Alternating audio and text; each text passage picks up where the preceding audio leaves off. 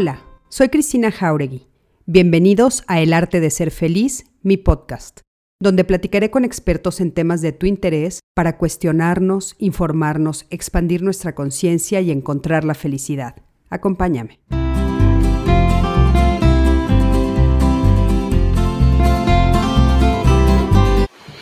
Hola, ¿qué tal? Buenas noches. Me da muchísimo gusto saludarlos, darles la bienvenida a esta nuestra plataforma de Código Felicidad.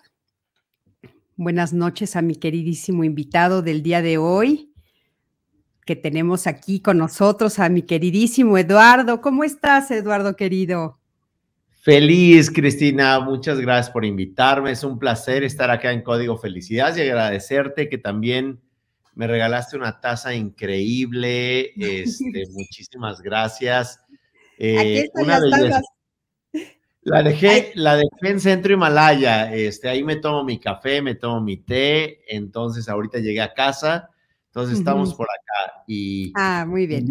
De, de reflexionar contigo y de pues traer diálogos, eh, problemáticas que en realidad todos pasamos. Sí, sí, sí, que estamos aquí con todo este tema de, pues eh, la pandemia, todos los retos que esto significa. Y pues bueno, ya algunos están empezando a conectar. Este, les voy a dar las eh, saludos poco a poco a algunos. Monse Ábalos ya está por ahí, Odette Rodríguez, Mariana Laines, y pues yo estoy muy contenta, Eduardo, que hayas aceptado estar aquí con nosotros. Para mí siempre es un placer tenerte este, en estos espacios donde tú compartes toda tu sabiduría. Sé lo ocupado que estás y agradezco muchísimo, muchísimo que te hayas dado el tiempo para estar con nosotros el día de hoy. Y quiero presentarles a todos los que eh, no conocen Eduardo, porque sé que muchos de ustedes lo, lo, conocen, ha estado muchas veces en diálogos con nosotros, también ya nos ha hecho el honor de estar aquí en esta plataforma de Código Felicidad en otras ocasiones con nosotros.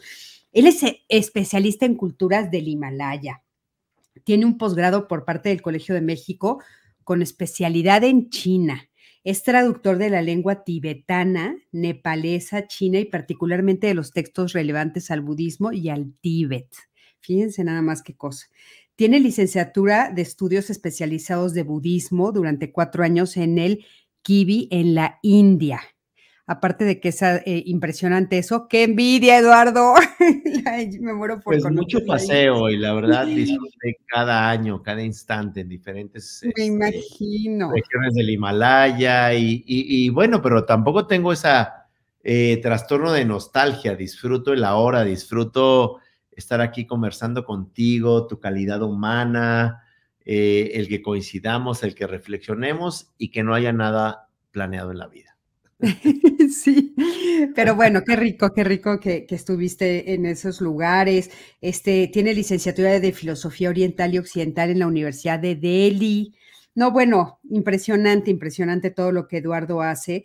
Y fíjense que, eh, pues, últimamente, más que nunca, ha estado como eh, muy en el tema del mindfulness, que es una palabra que yo entiendo que eh, para muchas personas puede ser un anglicismo que no, no les diga mucho o que les cause como algunas dudas saber de qué estamos hablando, de qué se, de qué, de qué se trata esto del mindfulness, pero Eduardo obviamente para eso está esta noche aquí con nosotros, para explicarnos, pero me encantó, Eduardo, me encantó que nos pidieras que cambiáramos el título a compasión interior.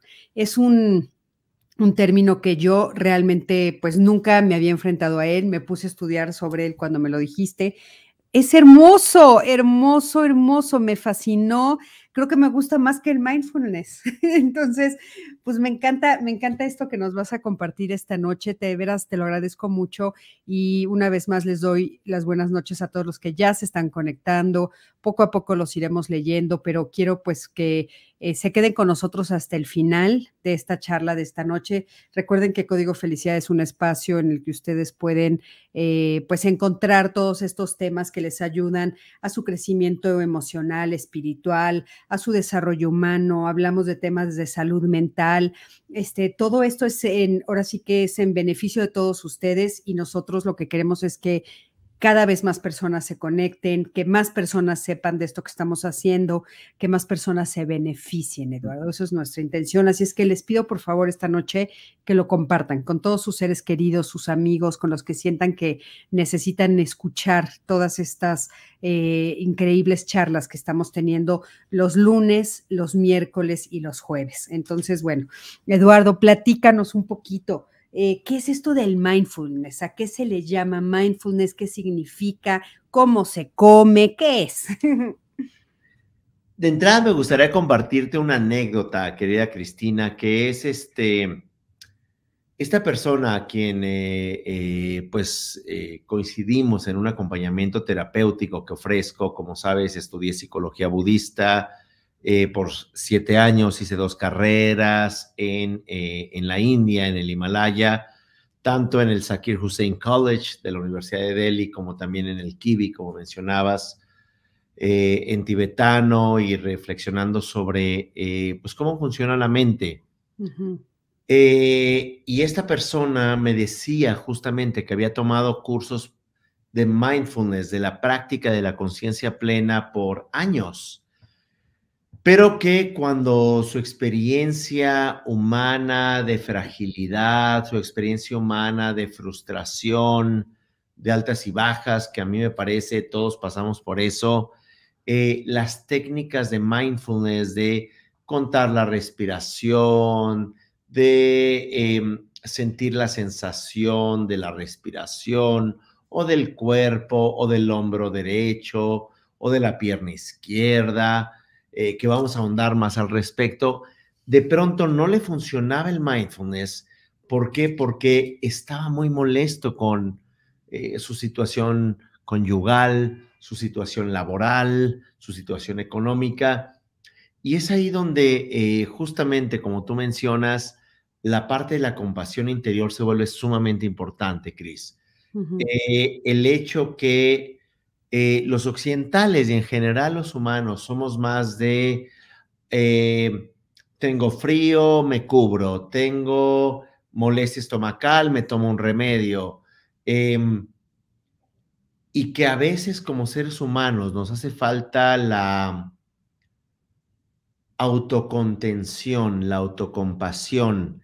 Eh, digo, tú evidentemente eres psicóloga, estudiaste a profundidad el psicoanálisis, este llamado super ego que llamaba Freud el super yo, que es este deber ser, es esta voz de eh, que nos empieza a medir desde afuera, desde si somos buenas personas, malas personas, pero esa voz interior que a veces, coloquialmente dicho, es el policía de nosotros mismos. Em, digo, y es muy complejo todo esto, Em, de pronto era, eh, a pesar de las técnicas del mindfulness, de respirar, de sentir, de familiarizarte, de observar al observador, eh, y por eso me gusta mucho enfatizar el kindfulness.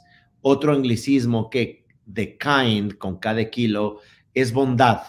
Y fullness es, eh, es presencia o conciencia plena con bondad hacia uno mismo.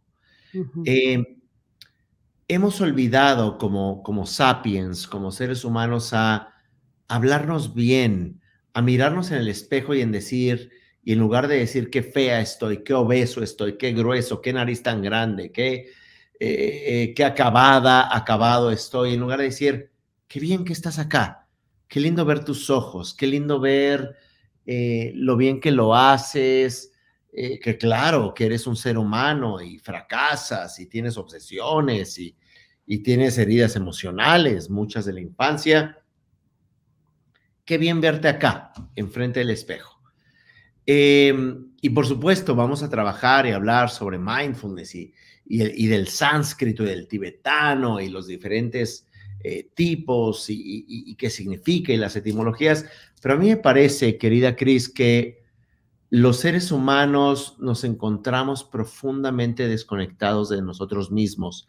Eh, en resumen, que tenemos que ser más bondadosos, más sensibles con quién somos. Como dice la psicóloga Brené Brown, tenemos que vivir diario con nuestra vulnerabilidad y no olvidarla. Sí, sí, sí, es cierto. Y yo creo que una de las cosas, Brené Brown me encanta a mí también, una de las cosas que, que me parece que es como muy fuerte es esto que estás diciendo de no vivir en el aquí y en el ahora, que creo que es parte del objetivo principal de estas técnicas. Y darnos cuenta, Eduardo, no sé, llegar a los 40, 45, 50 y de repente voltear la mirada y decir, híjole, ¿en qué momento llegué hasta acá? ¿En qué momento ya tengo esta edad y qué hice con ese tiempo?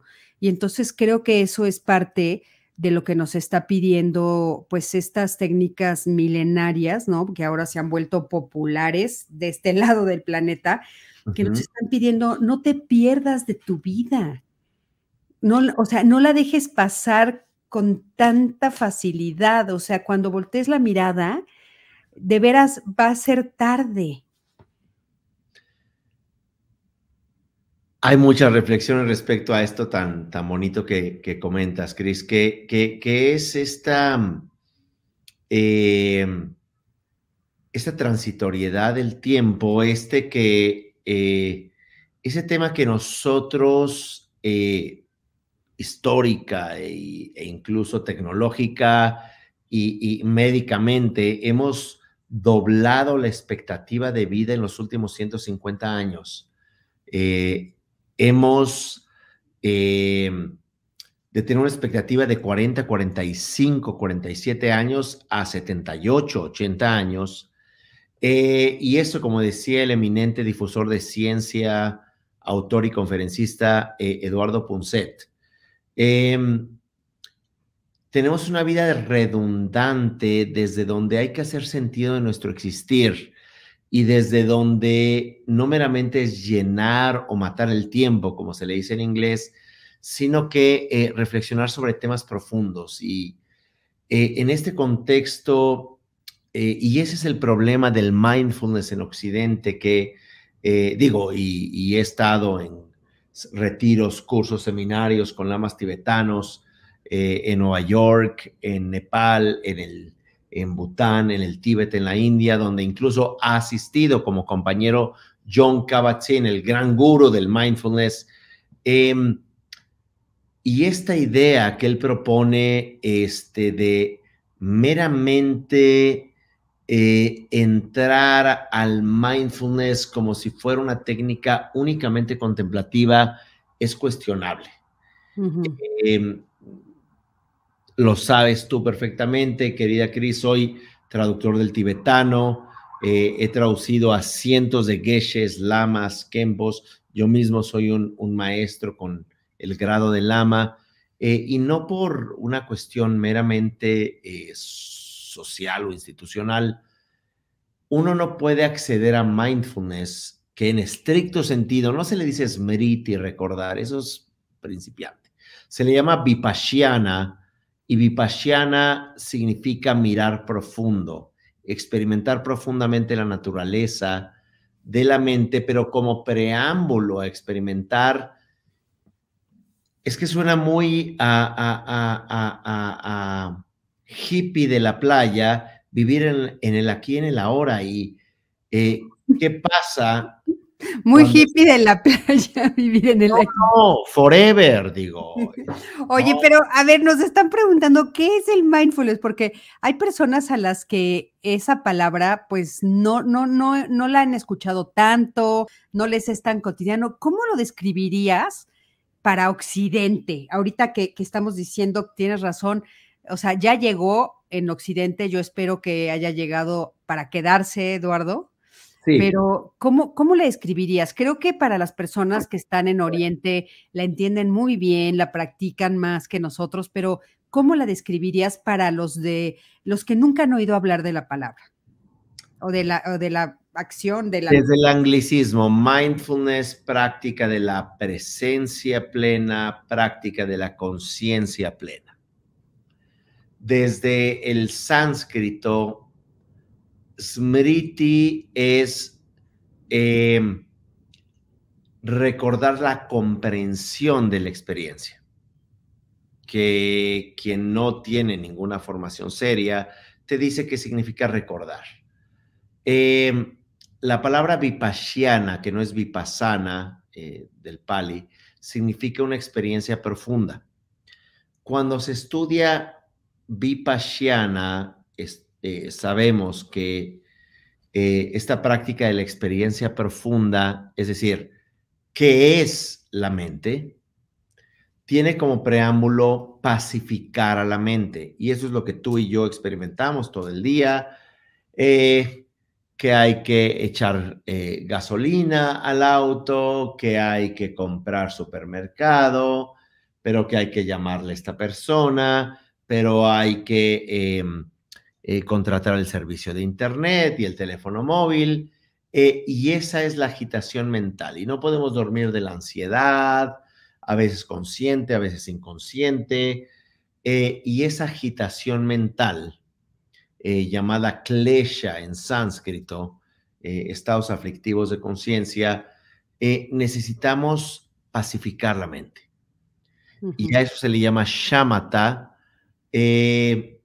Y esa práctica de shamata o shine en tibetano, sati en pali, significa que a pesar del caos, el ruido, tú vas a entrenar en pacificar tu, tu, tu, tu mente para estar mucho más eh, despejado a pesar del ruido, de lo que nos ocurrió hace 15 años, hace media hora, de los enojos, expectativas, etc. Entonces, mindfulness, la práctica de la presencia plena, no puede existir como una técnica si tú no tienes un entrenamiento serio en bajarle el volumen a tu narrativa emocional y mental consciente e inconsciente. Para eso hay no nada más enseñanzas de técnicas, que es lo que tristemente la gente se dice practicar yoga y se dice practicar meditación, porque ha aprendido técnicas. De pronto vi en redes sociales, aprenda 13 técnicas de meditación y sea maestro de meditación en 10 días. Bueno, good luck. Es como eh, eh, sea terapeuta, sea psicoterapeuta en 10 días y le vamos a enseñar gestal, psicoanálisis, eh, sistemas familiares, le vamos a... A ver, no es de que no seamos inteligentes, pero no, no es tan fácil aprender esto en 10 días. Claro, claro que no es tan fácil. Ahora, Eduardo, ¿Por qué ha costado tanto trabajo que llegue a este lado del mundo? ¿Qué crees que, ¿Cuál crees que es la diferencia entre Oriente y Occidente? ¿Por qué eh, a Occidente le ha costado tanto trabajo hacer este ejercicio de parar la mente, de tener un poquito más de calma, de, poder eh, pues, tener regulación emocional, en fin, todo lo que implica poder estar en el aquí y en el ahora? ¿Por qué crees que nos ha costado más trabajo este lado del mundo? Yo creo que mm, occidentales y orientales, como tú sabes, viví ocho años continuos en Asia, eh, dos, dos, dos en Edimburgo. Eh, no, no, no es un tema de Oriente-Occidente. A mí me parece que nos encontramos en una época de profunda desconexión. Y como lo hemos eh, evidenciado y constatado en estos últimos dos años, eh, desconexión a los demás, pero se exacerbó, se evidenció la desconexión a nosotros mismos. Y esto no es nuevo, esto no es siglo XXI. Incluso la desconexión a nosotros viene de un trasfondo que ocurre en Occidente y Oriente. Esto es, idealizar al oriental no es tan conveniente. Eh, me parece que estamos en un mundo eh, crecientemente materialista. Nada más mirar a Japón, a China y a Corea. Eh, viven en el celular. Si uno, si uno ha estado en el metro de Tokio, lo puede ver. Pero esto lo veía uno hace 30 años. Lo que uno ve hoy en día en el transporte público y en, el, eh, eh, en casa, que la gente está así en los autos, eso ocurría hace 30 años en Japón. China hoy en día es el gran monstruo digital, ya rebasó por 20 años en tecnología a los Estados Unidos. en otras palabras, sin idealizar a, a, Oriente, los sapiens, los seres humanos, nos encontramos externalizados de tal manera que buscamos la resolución de nuestros problemas allá afuera. allá afuera en redes sociales con una pareja fantasiosa, física, emocional, eh, siempre mostrando sonrisas. Mira todas tus redes sociales, Chris, y toda la gente está sonriendo. Y tú como psicóloga, psicoterapeuta, lo sabes, que, la gente no la pasa bien. Eh, pero son sonrisas. Menos, menos, y menos estos últimos dos años, Eduardo, han sido terribles. Sí, pero, pero solo lo ha exacerbado algo que ya estaba allá. Sí, claro. Y, uno no viaja a París para conocer los museos, los parques, la historia, eh, la arquitectura genuinamente, el arte plástico. Uno va a usar como trasfondo borroso a, los Champs-Élysées o, o, a la Torre Eiffel o a los extraordinarios museos, pero en primer plano estoy yo. Eh, eh, Notre Dame, como fuere, y, visitamos lugares para tomarnos fotos de nuestra centralización en esos lugares desde donde el humano nos encontramos desconectados. Y vuelvo a, la doctora Brené Brown, que es eh, el aceptarnos que existir nos duele, pero que vale la pena existir.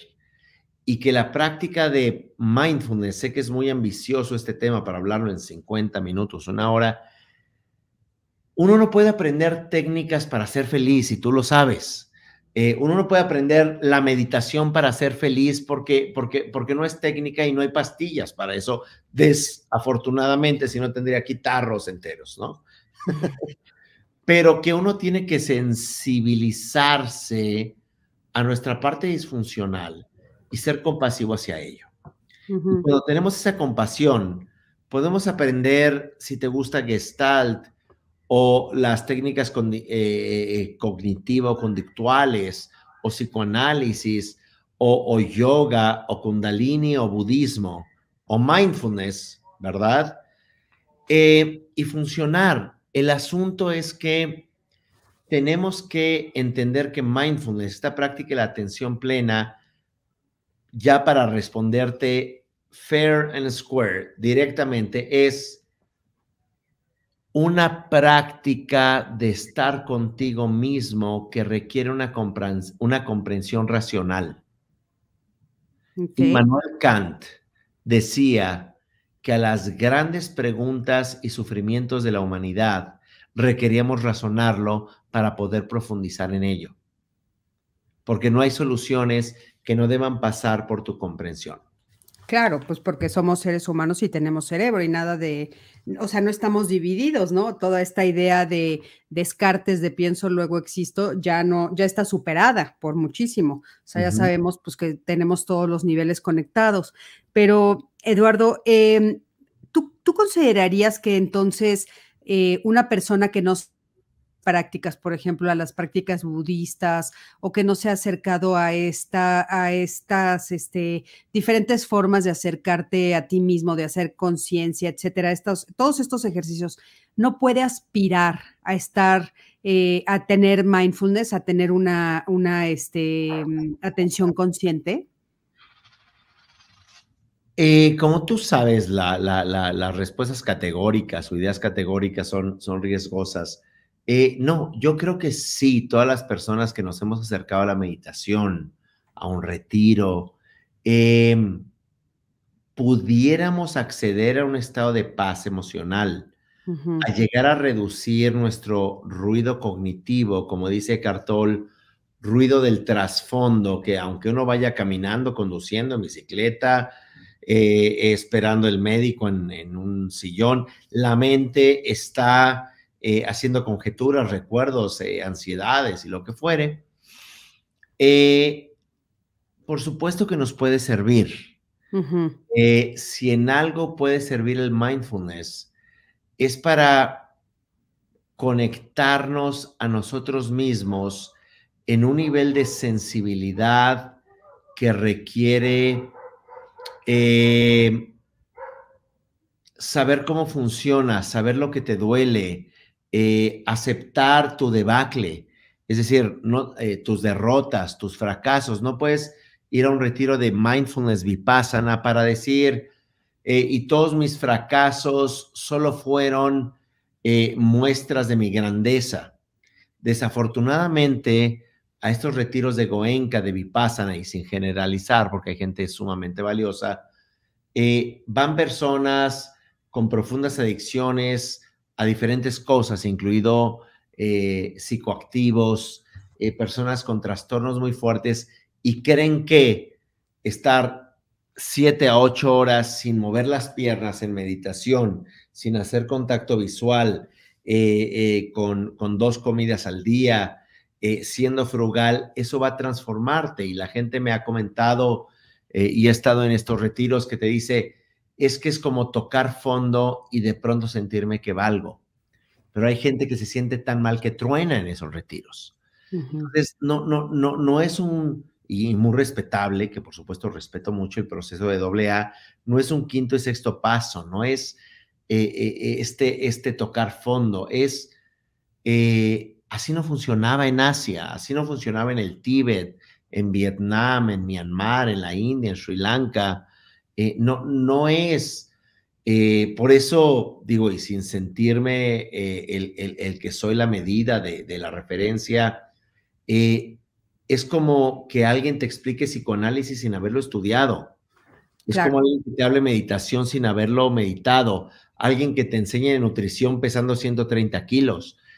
o sea, sí necesitamos una experiencia y, un, y una evocación de qué significa meditar, pero no es meditar como por técnica, sino contactar contigo. Y cuando alguien está contactado consigo mismo, se nota. Y puede ser un terapeuta, y puede ser un meditador, y puede ser un lama. Eh, y eso es lo cuestionable de recibir certificados de, de maestra, maestro de mindfulness en ocho semanas.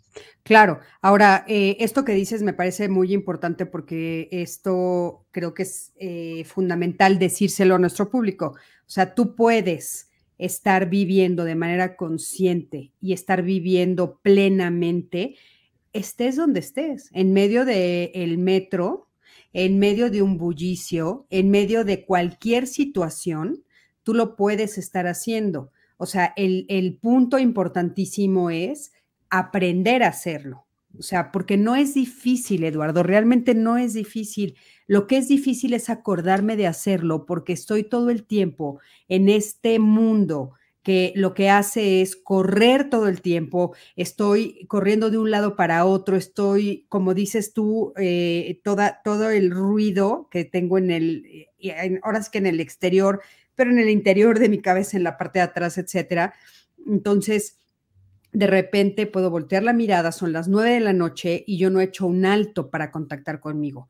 Yo no he hecho un alto para darme cuenta qué fue lo que viví el día de hoy o qué estoy viviendo en ese momento. Pero a mí me gustaría que, que la gente supiera que sí es posible. O sea, sí es algo que puedes acceder. Y tú quisiste eh, eh, unirle esta palabra de compasión interior y yo estuve buscándola y bueno, tiene que, se, dice en inglés, que me parece también bellísima la, la palabra, se dice kindfulness. O sea, kindfulness, ¿no? Entonces es esta, este cuidado a mí misma, este, ok, voltear a verme a mí, ¿no? ¿Qué necesito yo? Ser amable conmigo misma. Y es esto que estabas diciendo tú, que hacemos todos los días, pararme frente al espejo y insultarme, tratarme mal, no decirme cosas bonitas, este, menospreciarme. Me parece hermoso esto del kindfulness. ¿Qué nos puedes decir del kindfulness? Es lo que plantea este gran, este, otrora biólogo molecular y maestro budista, hoy en día fotógrafo, conferencista Mathieu Ricard, autor de varios libros, que no podemos acceder a una práctica de presencia plena si pensamos que hay un problema fundamental respecto a nosotros. En otras palabras, si nos detestamos, si mm. pensamos que somos impuros, contaminados, impresentables, eh, y un elemento muy importante, si tu, si tu apreciable, público pudiera llevarse una idea de, esta charla, es em, hay que aprender a estar bien con nosotros mismos. Hay que aprender a ser compasivos con nosotros mismos, eh, a pesar de que la vida no es perfecta, pero esa imperfección nos va a dar eh, puntos de referencia para tratarnos bien, para querernos a nosotros e idealmente ser compasivos hacia los otros. Eh, y es sumamente difícil, como lo hemos visto en círculos psicoterapéuticos, grandes vacas sagradas de, las grandes escuelas de psicología tienen un desastre de vida, maltratándose a sí mismos y a su salud y a sus relaciones y a sus hijos. Eh, y ocurre también en la tradición contemplativa budista, o sea, no es ser un experto teórico, pero tampoco un experto de técnicas meditativas, sino que hay que unificar la teoría y la práctica, pero fundamentalmente un buen corazón. ¿Para qué? Para saber que no uno nada más, todos los seres humanos que caminamos sobre la superficie de esta tierra, estamos librando batallas, estamos teniendo dudas sobre si valemos la pena, sobre si somos adecuados, sobre si somos suficiente. Y en este contexto, eh, parafraseando al, gran maestro Trumpa Rinpoche, decía, gran parte del caos en este mundo es porque no nos apreciamos a nosotros mismos lo suficiente. Entonces, no significa ser arrogante y pisar a los... No, no, no. Significa que si tú descubres tu dignidad interna, genuina, no porque tienes una gorra Louis Vuitton pirata, eh, digo, hay que aclarar, ¿no? Eh, eh, Louis Vuitton le llamo, eh, y, no, y no una bolsa Gucci, sino Gachi, de, bueno, te va a hacer mejor persona. No. Y que si, y tampoco si leíste la, em, Ulises, y si tampoco, si tienes un postdoctorado, te hace mejor ser humano, ni, si eres senador o, plurinominal, o, si de pronto tienes 10 millones de dólares en la cuenta bancaria, que es respetable, eres un mejor ser humano o has resuelto tus conflictos. Em, sino que saber que estamos librando nuestras batallas nosotros y los demás, y que de alguna manera la única forma de acceder a la razón de estar acá, a la razón de respirar, a, la razón de que sin duda alguna en 100 años tú, yo y al que conozcas va a estar muerto. Es por compasión hacia ti y es la dignidad, pero como volviendo a Trumpa Rinpoche, es generar decencia. Y la decencia no es meramente acartonamiento, la decencia es quererte aquí, a ti, aquí y ahora, y querer a los demás es ser una persona decente que no porque nadie te vea vas a hacer algo transgresor, vas a juzgar a una persona por cualquier razón. Eh, y eso es kindfulness. Eso es la presencia de la bondad plena. Sí, me parece hermosa, hermosa, Eduardo. Yo creo que es, es un valor que, como bien dices tú, pues no importa en qué lugar estés, cómo te encuentres, es uno de los valores que pues desde que conocemos la historia está presente, pero curiosamente hay momentos en los que parece que se pierde, se pierde en, medio de tanto ruido, ¿no? Esto que dices, eh, pues a mí me encanta porque es pues ser humilde, por ejemplo, ¿no? Darme cuenta de que mientras estoy viva, pues tengo cosas que aprender, porque esa es la verdadera humildad, ¿no? La capacidad de darme cuenta que mientras estoy viva tengo cosas que aprender. La otra frase que dijiste que me encanta, que también la tenemos con otras palabras, que es ser íntegro. La integridad es hacer lo correcto aunque nadie te esté viendo. Eso es ser íntegro, ¿no? Y entonces eso también es, es ser kindfulness, o sea, es tener compasión interior conmigo misma, es, es cuidarme y cuidar a los demás. Yo sí creo que esta práctica podría hacer un mundo mejor, Eduardo, porque en la medida en la que yo valoro mi persona, valoro quién soy, cuido de mi ser, cuido de mi cuerpo, de mi mente, de, de mi cuerpo, de todo, de mis relaciones, pues entonces le voy a pedir al otro lo mismo o voy a, voy a tratar de acercarme o, ser, o personas se acercarán a mí porque buscan lo mismo, cuidarse, ¿no? Tener compasión interior, reconocerse, reconocerse en el camino, como bien dices tú, reconocerse vulnerable, como dice Brené Brown. Creo que ese es el camino para un mejor mundo. A mí, bueno, me fascina eh, eh, estas descripciones. Sin duda, y que eh, todos los seres humanos podemos ser contemplativos, eso también lo afirmaba Francisco de Asís. tenemos la capacidad de reflexionar. y volviendo a Immanuel Kant, todos podemos hacer un tiempo en el día, idealmente en la mañana, despertándonos media hora más temprano para hacernos preguntas fundamentales. ¿Quién somos? ¿Para qué somos? ¿Y qué debemos esperar? Pero no significa buscar en Google las respuestas, significa que te sientes a, a sentirte vivo, eh, sentir que va a empezar justamente ese bullicio, ese mundanal ruido, y tú estás acá, en un tiempo dicho por, por la sabiduría eh, popular, eh, en un tiempo prestado y que eso ya es en sí una práctica de mindfulness. Ahora también podemos hablar sobre el Smrityupasthana, que son los cuatro fundamentos del mindfulness, el Kaya Smrityupasthana, que es eh, la conciencia plena en el cuerpo, lo cual se ha utilizado mucho en Occidente. Y mira, escanea tu cuerpo, escanea la sensación de tu zapato eh, y de tus dedos del pie derecho, y, que claro que es valioso. Y luego el, eh, el Vedana Smrityupasthana, que es, eh, ser consciente de tus sensaciones. Eh, mira, estoy probando una uva, una naranja y, la sensación táctil de, un, de una papita, una papalina o patata en la, frita en la boca.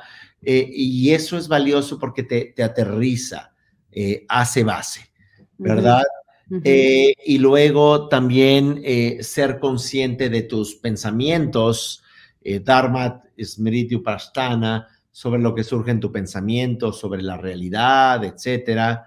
y finalmente sobre estar consciente de que estás consciente, el Chitta Smriti Upasthana. Y, y, podría idealmente impresionarte con sánscrito tibetano, hablar de, hablar de clasificaciones, pero eso no le sirve a nadie si no pasa por entender lo fundamental que hemos platicado, querida Cris, que es ser compasivos hacia nosotros mismos, integrar las técnicas de presencia plena con bondad hacia uno y por consecuencia bondad amorosa hacia los demás. El que entre en una en un drishti, como se dice en sánscrito, en una comprensión de cómo es que nuestros procesos mentales eh, proyectan una realidad que más que exista la realidad allá afuera, es una proyección con base en nuestra memoria y en nuestras estructuras de lenguaje, eh, no nada más el lenguaje castellano, inglés, alemán, sino el lenguaje estructural de cómo funcionamos, de cómo fuimos designados humanos, como decía Jacques Lacan, y que en muchas formas, si tomamos el ejemplo de la bulimia eh, o, de, un trastorno paranoide, eh, no es de que exista un mundo allá afuera que les juzgue por o, gruesos, obesos o por que hay una conspiración mundial en contra de ellos, sino porque es la forma o la respuesta adaptativa a no sentirnos bien con nosotros. Digo, es mucho más complejo, evidentemente, pero lo que quiero decir con esto es que sea cualquier religión, cualquier técnica, oración, mantra, eh, cualquier loa, a, deidades espirituales, lo cual es muy respetable, eh, debemos recuperar, como decía Carl Sagan, Carl Sagan de Cosmos, este eminente astrofísico, debemos recuperar eh, esta bondad y esta compasión hacia nosotros mismos para salvarnos a nosotros de nosotros mismos. Sí, sin duda. Nosotros podemos ser nuestros propios depredadores, Eduardo. Y me encanta estas tres cosas que dijiste que creo que son muy prácticas también para que las personas que nos están escuchando ahorita, que están conectadas y que más adelante también se van a conectar buscando qué es esto del mindfulness. Eh, me encanta esto de utilizar nuestro cuerpo. Yo creo que nuestro cuerpo es nuestra ancla es lo que nos ancla a la aquí y a la hora, pero también es lo que nos ancla a este planeta. O sea, nosotros sin cuerpo no podríamos estar en esta dimensión. Esta, este, es, este es el vehículo que nosotros necesitamos para poder estar en esta dimensión, en la dimensión terrestre. Y entonces hay que cuidar este cuerpo y aparte hay que entender que también es nuestro termómetro, ¿no? Como bien dijiste tú, en la medida en la que yo sea capaz de tocar con mi cuerpo, hacer un alto y ver qué estoy sintiendo en el cuerpo, ¿no? Eh, si lo que estoy sintiendo, dónde lo estoy sintiendo, si puedo traducirlo a alguna de las emociones que conocemos también, que las emociones son mensajes del cuerpo para darme una guía hacia dónde estoy caminando, si tal vez estoy sintiéndome nerviosa, si tengo miedo, si estoy sintiéndome feliz, o posiblemente es hambre, Eduardo, o estoy enamorada, ¿no? O sea, hoy, hoy estaba hablando con alguien que quiero mucho que me decía, es que no estoy pudiendo dormir, ¿no? Y yo le preguntaba, ¿y no será el amor? ¿No? Me decía, no, no tendría algo raro y yo, pues, eh, por lo que acabamos de platicar, creo que podría ser el amor, ¿no? Entonces, ¿qué, qué, qué tanto hacemos contacto con este vehículo maravilloso que tenemos? Por, bueno, nada más, por favor, échense un clavado a una clase de anatomía para que se queden impresionados de la maravilla de cuerpo que tenemos. Nada más una vez, eh, aviéntense un clavado, si no se acuerdan de las clases de anatomía que tuvieron en la primaria o en la secundaria o en la prepa. Después revisar nuestros pensamientos, Eduardo, esto que nos estás diciendo, ¿no? O sea, hacer un alto y ver qué me estoy diciendo, qué estoy, qué estoy eh, diciendo positivo o negativo me estoy lastimando, no me estoy lastimando, de dónde sale ese, ese pensamiento, por qué lo tengo, quién me lo decía, por qué permití que estuviera ahí. O sea, todo esto que nos, nos ayuda a todas las personas que están escuchándonos, que, quieran hacer un cambio, porque yo creo que es bien importante, sin duda, acercarse a los, a los grandes maestros y a las guías como tú, pero los que tal vez ya quieren empezar ahorita, pues pueden empezar haciendo eso, ¿no? Y después, esto que me dijiste que me encanta de estar consciente de que estoy consciente, pues bueno, es la razón por la cual nos llamamos el Homo sapiens sapiens. Esa es la razón por la cual nos agregaron el sapiens sapiens. O sea, soy el único ser en este planeta que sé que sé. El único, ¿no? Correcto me encanta, perdón que haya hecho un alto en estas tres cosas, pero me parecen fundamentales para que las personas que nos están viendo pues puedan empezar a caminar este camino, porque pues ese es el objetivo de estos lives que estamos haciendo, darles herramientas en la medida de lo posible para que las personas pues estemos cada vez más cerca del bienestar, Eduardo, porque estoy yo muy preocupada, la verdad, del malestar que escucho en todos lados. Eh, totalmente de acuerdo y, con esto también decirles que no nada más lo que estamos acá hablando eh, es teoría, sino que también en Centro Himalaya ofrecemos un, eh, un diplomado, diplomado de mindfulness, que no son ocho semanas, no son refritos, certificados en PDF, sino que es una formación de un año, dos, diez meses eh, con 10 horas cada mes, 100 horas, más si agregamos 40 horas de retiro, son 140 horas, eh, que no es enseñar técnicas, sino eh, reflexiones profundas sobre cómo funciona nuestra psique, de cómo podemos también sensibilizarnos con nuestra existencia, y con nuestro dolor. O sea, acá lo que se enseña no es, un sermón religioso. Eh, mire, ya no sufra, acá está la verdad. No, sufra, pero hágase cargo de su sufrimiento y sea consciente que usted no únicamente es el sufrimiento, sino que también tiene otros valores y tiene otras eh, formas de estar bien consigo. Eh, y es por eso que, por eso uno no puede aprender la universidad en en un examen, eh, honestamente, y tú lo sabes, eh, Cristina. Eh, claro, puedes obtener un grado en un examen y, respetable para que la gente obtenga su cédula, trabaje, pero, pero muchas veces, como se dice, la licenciatura es información, el posgrado es formación y el doctorado es creación. Y aunque no tengamos que llegar a esos grados eh, en términos, si lo ponemos en mindfulness, hay que recibir información, hay que formarnos en la experiencia, no en un papelito de PDF firmado por una academia en Estados Unidos. Y luego, a partir de tu experiencia cotidiana, constante, sensibilizarte a tu dolor, a la experiencia grata, a este amor, como tú dices, esta clase de anatomía, decir, valoricémonos y, y, en lo físico y en las sensaciones y en la experiencia, uno empieza a entrar en un lenguaje más allá de las palabras para llegar a la parte de la creación o creatividad. Em, y es allí donde la gente que nos gusta escuchar, los libros que queremos leer, las personas que tienen un mensaje genuino, es porque lo han procesado, no están masticando refritos. Eh, ya, ya es algo, oiga, me dicen muy a menudo en los cursos, conferencias, diplomados, certificaciones, oiga, ¿dónde leo todo eso que dijo? Mire, pues no sé si sean 100 libros, o si sean carreras, o si sea traducirle a 100 o 200 ponentes tibetanos por 25 años. Pero no es que uno tenga que copiar y pegar, sino que uno tiene que ir procesando.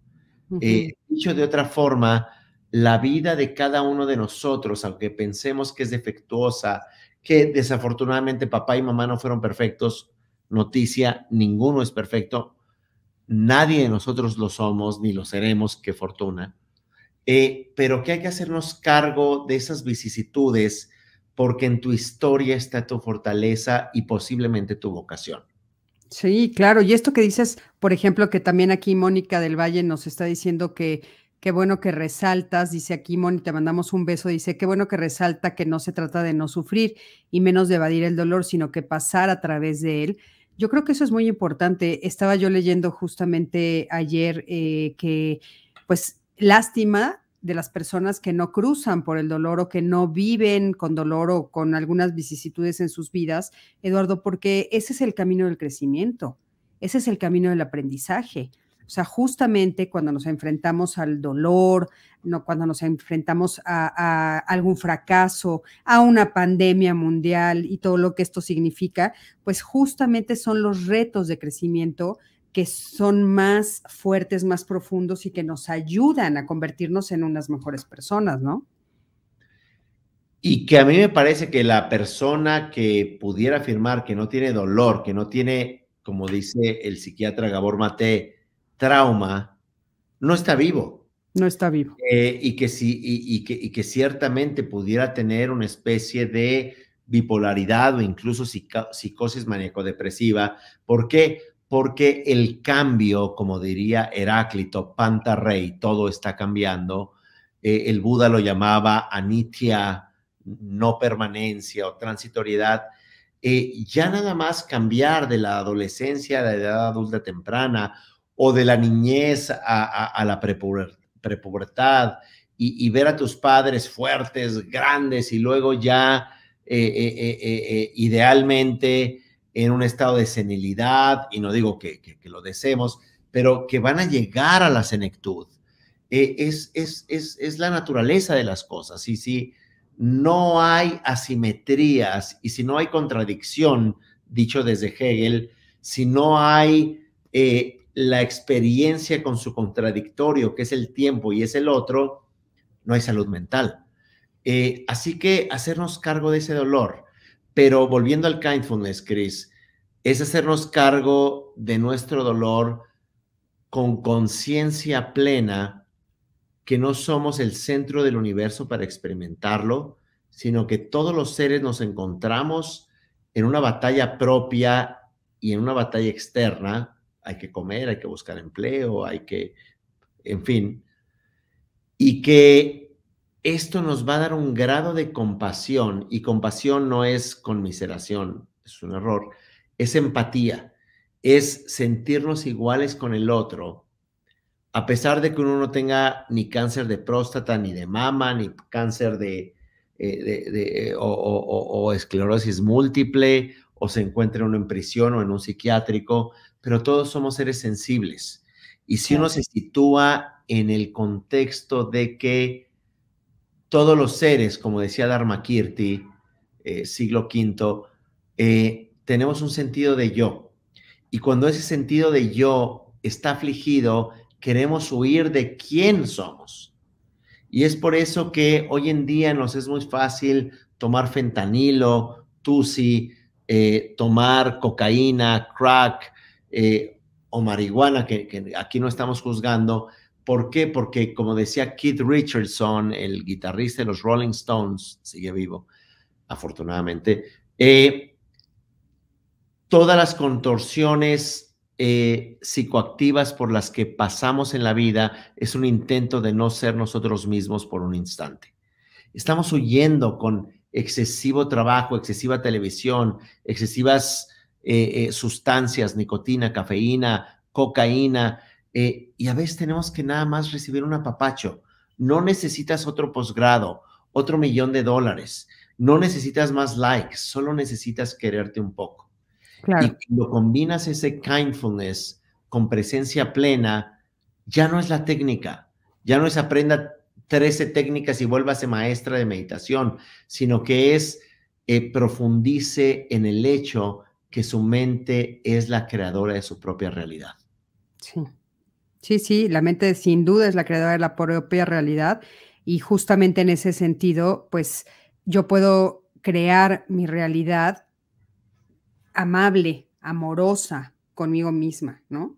Darme cuenta que, eh, pues bueno, no tengo que ser, como bien dijiste tú al principio, esas sonrisas que vemos en las redes sociales. A mí, Eduardo, me parece que, pues, más profundamente o, viendo in the big picture, como dicen, por algo, por algo estamos ahorita frente a este fenómeno de las redes sociales y nos está siendo tan difícil poder distinguir a través de la pantalla lo que es verdad y lo que es mentira, ¿no? Por eso estamos viendo eh, algunas voces que están saliendo, como ahorita tú, a decirnos eh, aguas, no todos los que están sonriendo están sonriendo, todos, si estamos vivos sin excepción, estamos en un camino de aprendizaje, todos sin excepción, estamos pasando por cosas difíciles en este momento más que nunca, tomando decisiones, todos estamos tomando decisiones que nos están costando muchísimo trabajo, todos hemos pasado los últimos años, los últimos dos años, pues con miedo, con incertidumbre, no sabiendo qué va a pasar. Y hoy, hoy que estamos pues sin saber todavía cuánto tiempo más vamos a estar así, estamos siguiendo tomando decisiones que nos duelen, decisiones que nos hacen a veces ser injustos con nosotros mismos, injustos con los demás. Entonces me parece que es un momento ideal para poder pues ejercitar la compasión interior. Eh, si, si yo me cacho, Eduardo, diciéndome cosas feas, ¿qué puedo hacer? Básicamente notarlo y pensar, esto no se lo dirías a un amigo, a un colega, y decir, no me puedo tratar mal. Eh, no puedo, o sea, puedo ir tarde a una cita, puedo equivocarme allí en la oficina, puedo tener un error de juicio, puedo ser eh, un poco injusto en algunas eh, reflexiones o comentarios, pero como tú misma dices, tenemos la capacidad de autorreflexión. Eh, y mientras somos injustos en el mundo, junguianamente dicho, si el mundo es un lugar inhóspito, asqueroso, inhabitable, es porque eso es lo que estamos sintiendo acá adentro con nosotros. No se trata de meternos en una guerrilla, en un movimiento radical, eh, sino comenzar a eh, mirar qué nos duele tan profundamente que no nos toleramos, que nos refleja la no tolerancia de lo que está allá afuera nuestra infancia, papá, mamá, que no toleremos, colegas, eh, nuestro cónyuge, nuestros hijos, que queremos hacerlos perfectos, huyendo de nuestra presunta imperfección. No, no es de que sí seamos perfectos, no, lo, somos imperfectos, pero hay que asumirlo. De tal manera que hay que notar que en nuestra... Esto es parte del kindfulness, mientras caminas o estás en el gimnasio, eh, soy suficiente. Cuando vas a dormir, trata de agradecer tanto que tienes. Recién una, eh, una persona que, aprecio mucho me decía, eh, fui a los basureros este, en, Ciudad de Zabalcoyotl y llevé a mis hijos y me decía, y uno de pronto abre la llave de su casa, el grifo, y sale agua. Y uno abre el refrigerador y hay comida y uno de pronto abre su armario y hay opciones de vestimenta. Eh, y que podamos, sin disfrutar el dolor ajeno de ninguna manera, por el contrario, ayudar, cambiarlo, pero tener mucha gratitud mientras respiras, mientras bebes agua, mientras caminas y ser consciente como dice esta maestra budista, Tsultrim Allion, es norteamericana, eh, ella tiene un libro que se llama Alone with Others, solo con los demás, sola con los demás. Y que estás sola y solo contigo mismo. Y tú naciste, digo, obviamente estaba mamá y el médico, y tú naciste solo. Y estás gran parte de tu vida solo, aunque te, te, te rodee la familia. Y vas a morir solo, aunque estés lleno de cirujanos eh, pero tu conversación es con los demás y para que tú estés bien contigo mismo, esos demás tienen que ser un reflejo compasivo. Así que haz un esfuerzo por no juzgar, por no ser xenofóbico o xenofóbico, como decimos en México, porque nos gusta la X, pronunciarla como nos dé la gana. No juzgar y, no juzgarnos tan fuertemente a nosotros. Eh, y eso es algo muy importante que se debe de combinar con el mindfulness porque la compasión no es una teoría, no es una ideología, no es un templo el sábado o el domingo o el viernes, donde cuando quiera que vayas, es en todo momento eh, estar en una conversación amorosa contigo en el presente. Y, eso, eh, por último, Eduardo, me gustaría nada más aclarar que no tiene que ver con ninguna religión, aunque es una práctica que nace tal vez del budismo no tiene que ver con ninguna religión, ¿no? No, eh, eh, es que la noción de religión es una de un positivismo categórico. Mire, la verdad está en el Ramayana, en el Mahabharata, en la Biblia, en la Torá. Eh, no, las, el, el canon y la exégesis budista se consideran upaya, se consideran medios hábiles. Es como si uno dijera, mire usted, en una caja de herramientas enorme, eh, ahí tiene la verdad. No, es medios hábiles para que cuando usted eh, tenga un problema de batería, acá hay una herramienta. Para cuando falle la banda del motor, el radiador, el tanque de gasolina, em, pensar que el Buda Dharma es como otra propuesta de verdad absoluta es no conocer em, su propuesta. Eh, Buda Dharma significa Buda despertar cognitivo, no, no, no es una idea religiosa, es despertar a tu genuina cognición. Y Dharma significa método, método para despertar tu cognición.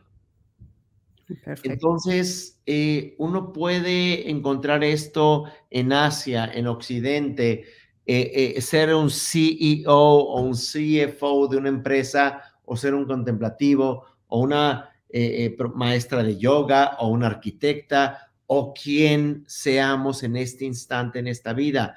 No hay que irnos al Himalaya a meditar, a renunciar y vestir hábitos. Es los seres sensibles somos sensibles porque tenemos sensibilidad, conciencia de nosotros mismos y eso es suficiente para despertar.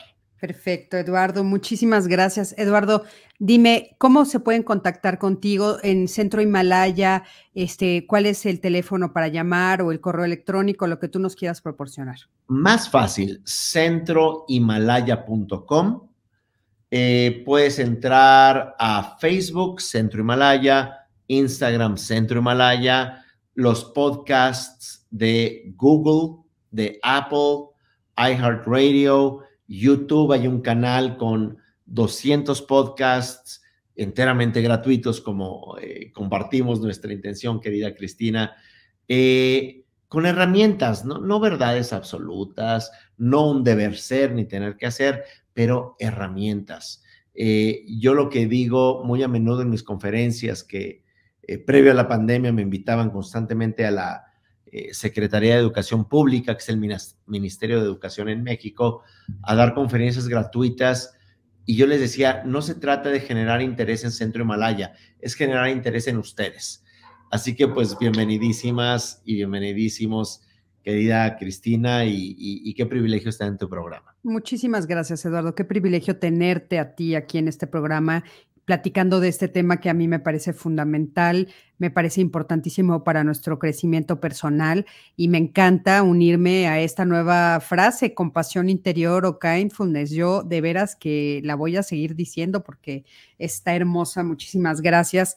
Gracias de, veras, Eduardo, por haber aceptado esta noche de corazón y, esperando compartir contigo otros espacios de conversación y reflexión que siempre tienes un extraordinario mensaje a, Muchísimas gracias. gracias, Eduardo. Y, me, me, voy a permitir dar un mensaje. La semana pasada tuvimos un problema muy fuerte con, con, Facebook, no me dejaba entrar y no pudimos hacer un programa el jueves, que era nuestro primer testimonio de Código Mujeres, de jueves de Código Mujeres.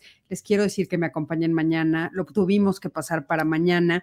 Mañana martes vamos a estar dando el, primer testimonio que tenía que haber salido el jueves y este jueves, o sea, vamos a estar esta semana martes y jueves de Código Mujeres eh, va a ser el, tema dedicado a las mujeres y el divorcio, como ya habíamos quedado. Por favor, acompáñenme mañana. Vamos a dar el primer testimonio que ustedes saben que, que ya estamos ayudándola, esta mujer, ya estamos atendiéndola, a ella y a sus hijos. Entonces, por favor, acompáñenos. Muchísimas gracias a todos. Nos vemos mañana. Les mando un beso enorme. Que pasen lindísima noche. Eduardo, una vez más, muchísimas gracias. Gracias, Cristina. Un fuerte abrazo. Gracias a todos los que se conectaron. Buenas noches, buenas noches y gracias a todos.